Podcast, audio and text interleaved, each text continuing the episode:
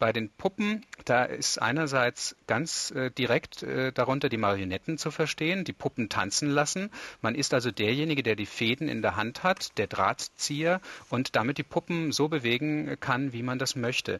Bis in die Puppen hat damit aber gar nichts zu tun. Das ist ein ganz lustiger Berliner ähm, ein Berliner Redensart, der König Friedrich II. hat, als er intronisiert wurde, im, am großen Stern im Tiergarten äh, Götterstatuen aufstellen lassen. Und die Berliner, die waren ja ein bisschen respektlos und sagten, das sind die Puppen vom König, der spielt damit sozusagen und lässt sie dort aufstellen.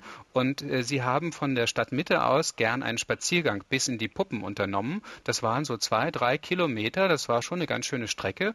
Und deswegen hat sich das als Redensart erstmal herausgebildet für eine lange Strecke für eine lange Entfernung. Und es gibt recht häufig die äh, Entwicklung, dass ein langer Zeitraum auf eine lange Wegstrecke oder ein, eine lange Wegstrecke auf einen langen Zeitraum übertragen wird.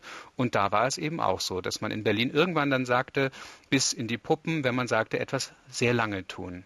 Aha, okay. Vielen Dank. Sehr interessant.